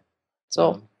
Ich verstehe natürlich, dass das für ein Label mit einer Legal-Abteilung oder mit viel Erfahrung auf dem Gebiet äh, eine wesentlich, sage ich mal, komfortablere Verhandlungsposition sein kann, als für eine Band, die bisher nur einen Proberaum und ein paar Bühnen gesehen hat. Ähm, das ist wahrscheinlich auch ein Grund dafür, warum da so eine große Unsicherheit herrscht. Also ich aus meiner Position bin total froh, jetzt über die Jahre, die ich das schon mache, äh, einfach mal zwei, drei Leute kennengelernt zu haben, wo ich zumindest wüsste, die kann ich fragen. Also sei es irgendein Medienanwalt oder wie gesagt, den ähm, Menschen, den ich schon erwähnt habe, der uns jetzt bei Gangnam Style unterstützt hat. Ähm, aber das sind halt natürlich totale Perlen, weil wir waren uns ja eigentlich einig, die Musikindustrie ist voll von Laberköpfen. Und ähm, jeder, der dir da erzählt, er weiß Bescheid oder bringt dich groß raus oder kennt die richtigen Leute ähm, und der das wirklich so meint, dafür gibt es 100, die dir nur Quatsch erzählen. Ja. Das ist meine Erfahrung auf jeden Fall und das habe ich von allen Seiten auch immer so bestätigt gehört. Ähm, so, da ist jetzt die Sache, also das, das ist zum Beispiel was, wo ich mir wirklich denke, ähm, schon bei der Vertragsfindung ähm, wird sich sehr viel entscheiden für so einen Künstler, wenn er das zum ersten Mal macht. Ähm, wie ist dieser Vertrag ausgestaltet und fällt ihm das nachher auf den Kopf, ja oder nein? Ne? Also mhm. da kann ich mir vorstellen, gerade dieser ganze Legalkram, also wer macht schon gern seine Steuererklärung, wer hat schon Ahnung von Jura wirklich, ne? Ganz besonders Vertragsausgestaltung und dann noch auf einem Gebiet, was du als Künstler ja quasi nicht kennen kannst. Also man kauft sich ja gerade einen Dienstleister dazu, wenn du so möchtest, weil der die Ahnung hat. Ja, genau. Aber du musst halt mit dem verhandeln. Ne? Wie ist das denn von Labelseite aus? Also wo ist denn die Schwierigkeit mit dem Künstler ein also einig zu werden oder so oder weil ich, ich nehme an, dass das auch nicht unproblematisch ist, dass die keine Ahnung haben. Ähm, also es ist wieder meine Lieblingsjuristenantwort. es kommt drauf an. ähm, also es ist natürlich, aus welcher Position kommt die Band? So, also war die schon mal bei einem anderen Label, hat die schon mal so und so viele Platten verkauft, äh, hat eine gewisse Medienaufmerksamkeit, ähm, hat oder hat die eine Vorgeschichte, also äh, es gibt ja auch öfter. Von Anfängern aus jetzt. Also, also so von komplett blutigen Anfängern, ja. sag ich mit meinen Anführungsstrichen. Ich. So. Okay. Also ich äh, habe jetzt noch einen Hauch Vorerfahrung, aber keine Praxiserfahrung. Das ist einfach was anderes. Mhm. Ja. Mhm. Also, das ist eine gute Frage, weil das ist dann auch wieder so, so ein musikspezifisches Ding. Also klar seien wir auch mal Bands, die sehr underground sind, aber da ist natürlich dann die Verkaufserwartung nicht so hoch. Und also das ist jetzt nicht auf euch bezogen oder so, natürlich nicht, sondern auf, das kann ja, nimmst du ja mal eine Black Metal Band oder sowas, ne? Mhm. Ähm, die mega aus dem Underground kommen, so. Und ähm, die nimmst du vielleicht, weil, ähm, weil du dir irgendwie versprichst, dass, dass die vielleicht doch mal groß werden oder äh, einfach weil du die Musik geil findest und weil du denkst, mhm. okay, in deren Szene kannst du da ganz gut was verkaufen oder wie auch immer, die können mhm. gut auf Festivals spielen oder wie auch immer. Ja. Ähm, aber natürlich ist bei solchen Bands ähm, die Verhandlungsposition vom Label sehr viel besser als vom Künstler so. Ja. Klar, weil, weil du gehst als Label natürlich in so einem Fall ein viel größeres Risiko ein, also rein theoretisch, natürlich, du kannst die Ausgaben natürlich auch sehr gering halten, aber dann kriegst du natürlich im Endeffekt auch nicht so viel raus. Ja, klar. Je, nach, also, ne? Ja, ja, wenn du nichts investierst, hat nie einer von der Band gehört, verkaufen genau. keine Platten. Also, hm? Ja, ganz genau. Ähm, und du sagst, okay, wenn ich Glück habe, verkaufe ich von der Band 800 Einheiten oder so. Äh, und das ist aber so ein Liebhaberding vielleicht. Ähm, dann wird diese Band mit sehr hoher Wahrscheinlichkeit nicht also keinen nennenswerten Vorschuss bekommen. Ja. So, und ähm, also viele Bands, ähm, die, sag ich mal, noch so grün hinter den Ohren sind oder so, die ähm, und vielleicht auch nicht so richtig wissen, auf was sie sich da eigentlich einlassen, sag ich mal. Also was das an Arbeit bedeutet und an Mehraufwand und an, ähm, ja, an was ihnen eigentlich abverlangt wird. Also wie, wie rührig müssen sie sein, weil sobald du unter Vertrag bist, arbeitest du mehr statt weniger. Es ist einfach so, weil du musst ja selber genauso rührig bleiben, wenn nicht sogar noch mehr tun als vorher. Ähm, äh, vor allem, wenn du bei einem, also eigentlich, wenn du bei, nur, wenn du bei einem Indie-Level unter Vertrag bist. So, weil ein Teil der Arbeit ähm, kann ein Label für dich nicht machen, weil die Manpower nicht da ist und weil es auch nicht Labelaufgabe ist, sag ich mal. Also bandinterne Geschichten, ähm, keine Ahnung, Merchandise organisieren, sich um Tourneen kümmern und so ein Kram. Das gehört ja alles nicht zur äh, Labelseite. Und ähm, mhm wenn du da keine Band hast, die ähm, von sich aus rührig ist und von sich aus sagt, äh, wir wollen das aber, wir haben da Bock drauf und deswegen reißen wir so viel wir können, dann hast du dasselbe natürlich auch irgendwie das Nachsehen. Und je nachdem, was das dann für eine Band ist, die du da vor dir sitzen hast, ja, es kommt dann halt auch irgendwie auf Menschenkenntnis drauf an, ähm, was für ein Typ Mensch hast du da vor dir sitzen oder was für eine, was für ein Typ Band im Prinzip. Ähm, und wenn du dann schon absehen kannst oder dann aus deren Vorgeschichte irgendwie sehen kannst, was die alle schon äh, von alleine gerissen haben und ähm, alleine ähm, bereit sind zu tun, dann ähm, hast du natürlich auch nicht nur mehr Bock auf die Band, weil es sehr viel einfacher ist, natürlich mit solchen Künstlern zu arbeiten oder sehr viel motivierender, aber auch ähm, verkaufstechnisch wahrscheinlich viel mehr bringen wird, weil sie einfach für jeden Scheiß, sage ich mal, zu haben sind. Also wenn mhm. jetzt mal ganz salopp gesagt, du schickst sie auf Promoreise irgendwie zwei, drei Wochen oder so, hast du dann eine Band, wo jedes Bandmitglied irgendwie zwei Kinder zu Hause hat ähm, und noch einen Fulltime-Job und so und die müssen sich ständig Urlaub nehmen. Das ist bei vielen Bands so, natürlich. Mhm. Aber wie bereit sind sie denn, sich für so eine Promoreise wirklich mal eine Woche Urlaub zu nehmen und eine Woche von ihren Kindern getrennt zu sein? Ja. So, das ist jetzt so ein Beispiel, aber das passiert natürlich auch öfter mal. Mhm. Ähm, und sind sie dafür bereit oder sind sie es nicht? Und das ist natürlich dann auch wieder so, okay, da siehst du dann, wie bereit sind sie dann, gewisse Opfer dafür zu bringen, auch wirklich erfolgreich zu werden. So, mhm, und ja. bei uns, also das, das, klingt jetzt immer so ein bisschen idealistisch, aber tatsächlich habe ich halt erst mit einem Arbeitskollegen darüber gesprochen, wenn wir keine Idealisten wären, dann würden wir diesen Job ja auch einfach nicht machen. So. Ähm, mhm. Und wie idealistisch sind denn die Bands, die zu uns kommen? Also sind das so ganz nüchterne, ähm, keine Ahnung, vielleicht ja, Familienväter oder Familienmütter, die irgendwie äh, so ein bisschen Musik machen wollen und die eigentlich also total talentiert sind und die eigentlich so, die auch ultra geile Alben abliefern, die aber darüber hinaus nicht wirklich bereit sind, was zu tun? Oder sind das irgendwie äh, Leute, die Feuer und Flamme sind äh, für das, was sie tun und das irgendwie als ihr oberstes Ziel quasi so, ja. so da, dazwischen gibt es natürlich auch viel, ist ja, ist ja logisch klar. so. Aber natürlich ist es geiler, mit einer brennenden Band, sag ich mal, zu mhm. arbeiten, als mit einer Band, die irgendwie plötzlich merkt, ach so, nee, da ist noch etwas, was mir eigentlich wichtiger ist oder vielleicht auch plötzlich anfängt zu studieren und dann sagt, oh, ich wollte eigentlich doch was ganz anderes oder wie auch immer. Das gibt es natürlich auch immer mhm. wieder. Man kann ja nicht in die Köpfe gucken, so am Anfang, aber das ist ja auch was, was du relativ schnell merkst. So, und dann kann man ja auch nachverhandeln. Also das, das gibt's ja natürlich auch immer wieder, dass man dann auch irgendwie ein Addendum oder sowas macht, also ein, ich sag mal, ein Vertragszusatz ähm, aufsetzt oder so und dann merkt, okay, diese Band ist einfach, haben wir vielleicht falsch eingeschätzt und die sind viel motivierter und, und erreichen von alleine viel, viel mehr, als wir denen zugetraut haben. Und deswegen müssen wir einfach bei der nächsten Platte mehr Gas geben. Hm. Das kann durchaus ja auch sein. Klar. Ist der Normalfall ähm, der faule Künstler oder also in welche Richtung verschätzt ihr euch da öfter? Äh, oder weiß man es eigentlich sogar ziemlich gut?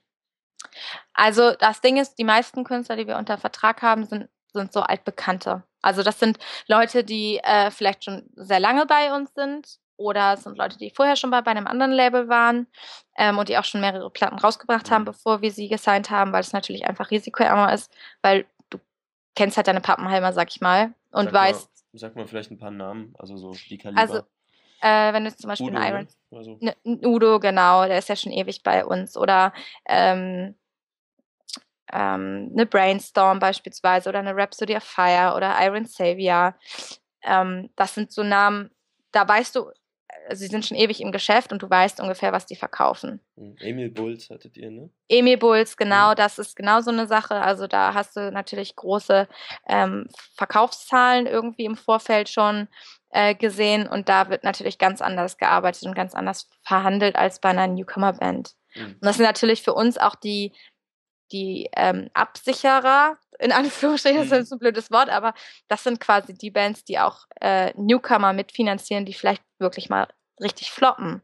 Mhm. So, und das kann natürlich auch mal passieren. Also einige ähm, Bands, die du signst, ähm, wo du dir eigentlich mehr von versprochen hast, weil sie vielleicht eigentlich in ihrer Szene relativ bekannt sind, die aber, was ich vorhin gesagt habe, dem Zeitgast einfach nicht mehr entsprechen und die kein Mensch mehr hören will. Das kann halt auch passieren.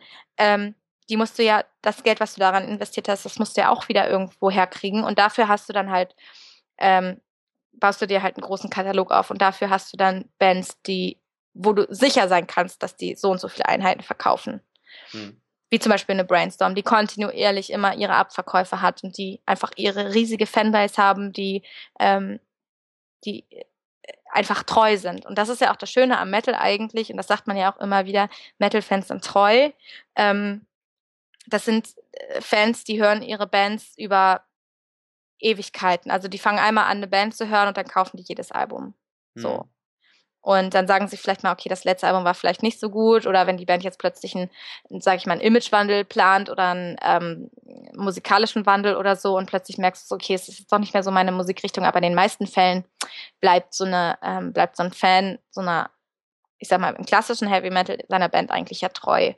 Und das ist natürlich das, worauf wir auch bauen. So und Genau, und äh, das sind halt das sind, sind, so Künstler, die uns dann auch absichern gegen ähm, Verschätzer, die mhm. auch durchaus ja natürlich vorkommen. Öfter mal. okay, sagen wir, wir haben jetzt einen Vertrag gemacht und ich will so ein bisschen auf das Thema Vertrieb hinaus, wo jetzt die Abgrenzung ist, ähm, was tun die, wie arbeiten die Hand in Hand und wo sind sie eigenständig und müssen sie eigenständig sein? Und wie viel habe ich als Künstler damit zu tun? Mit dem Vertrieb jetzt? Mhm. Mm, also Ver ein Vertrieb ist ja im Prinzip äh, das, was der Name schon sagt, der vertreibt deine Tonträger, die du hergestellt hast als Label. Also so wie ein Künstler bei einem Label unter Vertrie äh, Vertrag ist, so ist ein Label äh, in den meisten Fällen bei einem Vertrieb unter Vertrag. Tatsächlich. Und ähm, der Vertrieb sorgt im Prinzip dafür, dass die Produkte, die das Label herstellt, im Handel platziert werden. Also die, ähm, die sorgen dafür, dass ähm, die Produkte bei Amazon online sind. Oder darf man das überhaupt sagen? Ja, ähm, dass die in großen Handelsketten, also in stationären Handelsketten ähm, verfügbar sind, bei Mail-Order-Systemen.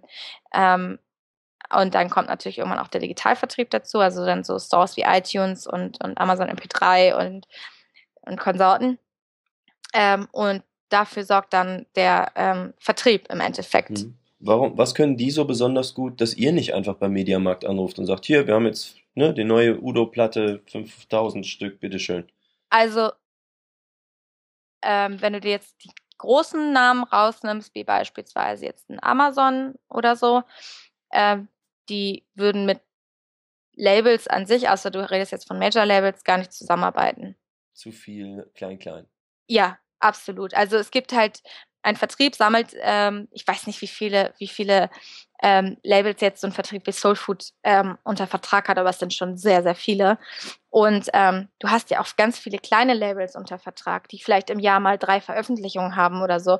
Und wenn so ein Label, ähm, das irgendwie ein, zwei Mitarbeiter hat, alleine auf Amazon zu, also was da für ein Chaos entstehen würde, das wäre das wäre unglaublich. Und dann kommen die ganzen Retouren dazu, dann kommen irgendwie Nachbestellungen dazu, dann gibt's VMI-Systeme, also sogenannte Vendor, in, Vendor Managed Inventory im Prinzip, also computergesteuerte äh, ähm, Lagerbestandsprogramme, die quasi, ähm, also wo jemand dann einfach nur in äh, Excel-Tabellen ähm, einträgt, wie viele ähm, ähm, Einheiten bekommt der und der Laden von dieser Platte aufgrund von Lagerumschlagszahlen und ähm, Vorverkäufen und, und, und so weiter das würde ein Label alleine überhaupt nicht hinbekommen. Also das wäre für uns viel zu viel äh, und wir sind ja schon, ich sag mal, in der Szene ein mittelgroßes Unternehmen, aber wenn du dir mal so ein Label wie jetzt, keine Ahnung, nimm dir Audio liest beispielsweise oder ähm, Earache Records oder so, das wäre,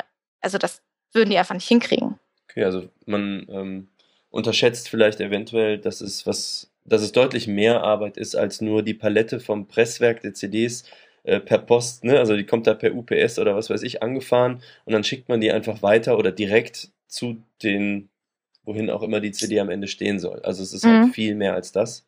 Mhm.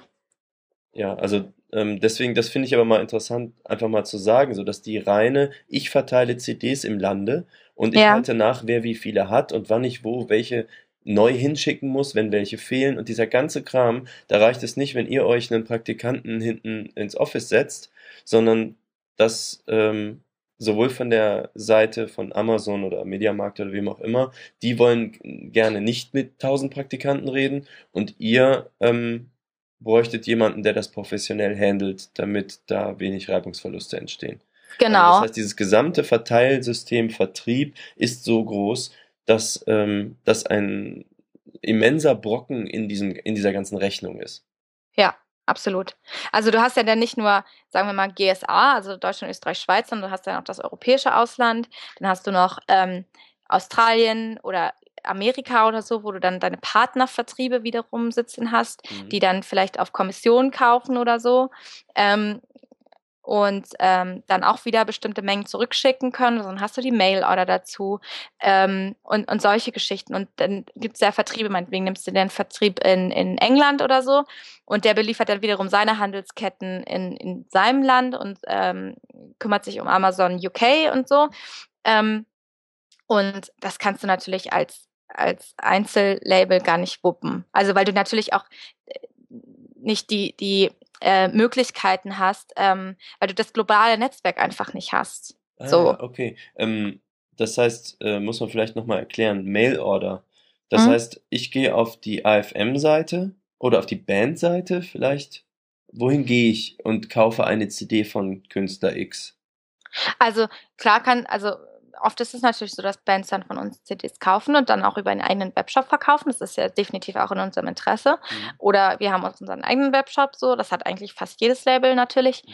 Ähm, aber also das ist dann so quasi, sagen wir mal, Mail-Order im ganz kleinen Kleinen Sinne. Genau. Genau, sowas aber- wie EMP oder wen? EMP, genau, oder Nuclear Blast haben auch einen Mail-Order. Das Ja. sind dann einfach schon Großkunden, die vom Vertrieb äh, größere Mengen abnehmen von den Produkten, von denen sie davon ausgehen, dass sie davon gut verkaufen können und die wiederum dann auch ihren eigenen, ihre eigenen Werbekanäle und äh, Promotion-Kanäle und sowas haben und dann wiederum ähm, ja eigene Kataloge. So, also das ist, glaube ich, auch, also kann sein, dass ich mich da jetzt, also dass ich da jetzt auch vielleicht ein bisschen Blödsinn erzähle, so, aber das ist so das, was ich unter Mail-Order verstehe oder wie ich es Mhm. kennengelernt habe. Das ist da so wie EMP, die ihren Katalog haben, ihre Internetseite und wo du dann im großen Stil auch da shoppen kannst, sag ich mal. Mhm.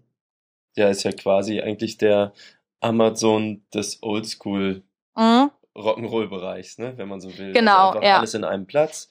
Und äh, da ist dann quasi egal, welcher Künstler gerade auf welchem Label ist und so. Du suchst halt nach deinem Lieblingskünstler und kriegst alles. Genau. So, und ähm, das ist natürlich eigentlich, ähm, ja, da werden wir garantiert vielleicht mal in einer anderen Sendung drauf kommen, wie viel eigentlich so Player wie iTunes oder eben Amazon so solche Systeme ausgehebelt haben oder ergänzt haben oder also es Ja. scheint EMP ja noch zu geben, also ne, Ja. natürlich eine gewachsene Vertrauensstruktur. Ich bin, ich werfe es jetzt mal nur in den Raum, ich weiß nicht, ob wir das so erörtern können, aber ich bin schon neugierig, wie die Generation der jetzt 16-Jährigen, denen ja gewachsene Vertrauensstruktur relativ schnurzegal sein kann, ja. weil die kennen halt Google und alles andere ist uninteressant. Ähm, also wie das die Szenelandschaft verändert. Also tatsächlich Ja. habe ich jetzt, jetzt mal so intern für Sidestream gesehen, zwei Sachen, die mir schon als große Fragezeichen ähm, schon so für Sendungen im Kopf sind. Das eine ist halt das ganze Live-Thema, so wo Dani vielleicht ne, ähm, Ja. ein toller Gesprächspartner ist und das andere ist äh, dieses ganze, der Umbruch der traditionellen Systemstrukturen in Ja. das, was passieren wird. Und wo wir vielleicht von unseren verschiedenen Seiten, da hatten wir ja schon so ein Gespräch drüber ähm, Ja. mal Ja. intern, ähm, wo, wo, ja, wo wir denken, dass das hingeht. Ja. Das da- wird auf jeden Fall spannend. Genau, also was ich an der Stelle dazu sagen kann, ist, dass ich sehr äh, so Tech-Industrie interessiert bin. Ähm, also beschäftige mich, bin schon ewig so ein Geek-Nerd oder wie man es auch immer nennt, vor allem im Mac-Bereich. Ähm, ich glaube, ich habe 15 Jahre so Apple-Geräte und habe natürlich die ganze Entwicklung weg von der, ich sag mal, Semi-Pro-Pro-Industrie bei Apple hin zur Consumer-Industrie mitbekommen. Klar, Mhm. iPhone und so hat jeder mitgekriegt und äh, was jetzt eben auch auf der Android-Seite passiert. Ähm, das heißt, die ganze Computerlandschaft hat sich verändert, die Nutzung mit Computern und mit digitalen Medien hat sich dadurch verändert. Und ähm, das hat halt Auswirkungen auf alles. ja. Und ähm, jetzt ergeben sich dadurch als Konsument für mich halt eben interessante Fragen. Sowas wie, ja, äh, vor fünf Jahren war es noch toll, statt einer CD, die verstaubt, ein MP3 besitzen zu können, sage ich mal, geklaut oder oder gekauft, wie auch immer. Und jetzt scheint es sich schon anzudeuten, es geht alles in Richtung Streaming. Jetzt will man gar nicht mal mehr besitzen, man will nur noch konsumieren. Ja. Ähm, und das wird natürlich für euch Auswirkungen haben. Das hat für mich als Musiker Auswirkungen, das hat für mich als Konsument Auswirkungen. Mhm. Dich natürlich, ne, genauso, auch als Konsument. Also Ja. das, das, da äh, sehe ich schon eine, eine Sendung am Horizont. Oh ja. Das wird äh, sehr interessant werden, glaube ich. Ähm, ja, was denkst du? Ähm, haben wir für die Sendung was Großes, ein Anliegen ausgelassen oder should we call it a day? Ähm, ja, würde ich sagen. Also ich glaube, also wir haben jetzt ja Label äh, betrachtet und äh, Verträge und ähm, Vertrieb. Vertrieb so im, im Großen und Ganzen. Und ich denke mal, dass das auf jeden Fall erstmal für die erste Sendung auf jeden Fall äh, sehr viel Input ist. So, Genau. also ich glaube, das ist cool. So, Ähm, ja, ich würde dann nochmal wiederholen. Also jeder, der Bock hatte, das hier zu hören, darf sehr gerne Feedback geben. Ähm, wie, weiß ich noch gar nicht genau. diese Webseite bauen. Also wir machen eine WordPress-Webseite und es wird irgendeine Form von Kommentarfunktion oder E-Mail geben. Ähm, und das muss sich erstmal entwickeln. Also ich bin jetzt mit genau. der technischen Seite betraut und habe das in der Form auch noch nie gemacht. Ähm, und möchte mich da vor allem bei Tim Pritlove bedanken. Der ist ja ein bekannter Podcaster in Deutschland und hat auch dieses Podlove-System, so ein Plugin für WordPress, wer sich ein bisschen auskennt, ähm, ganz stark mit vorangetrieben. Ähm, und in diesen ganzen Kram müssen wir uns erstmal einarbeiten und äh, genau. dafür werde ich diese Sendung benutzen. Ähm, ich muss auch sagen, ganz, also mhm. nur mal ganz kurz, ich bin auch echt sehr, sehr dankbar, dass du die ganze technische Seite übernommen hast, weil ich bin ja einfach ein totaler Legastheniker. Abwarten, abwarten. ja, also wir werden das irgendwie hinbekommen und auf jeden Fall ist voll geil, wenn irgendjemand ähm, auch, ne, kluge Fragen sind immer gern gesehen ich äh, komme ja nur aus meinem Erfahrungsspektrum und habe meine Art von Neugier und ähm, ja, ich nehme an, Karina auch. Ja. Ja, dann äh, vielen Dank fürs und Zuhören. Vielleicht dann bis zum nächsten Mal. Genau. Ciao. Ciao.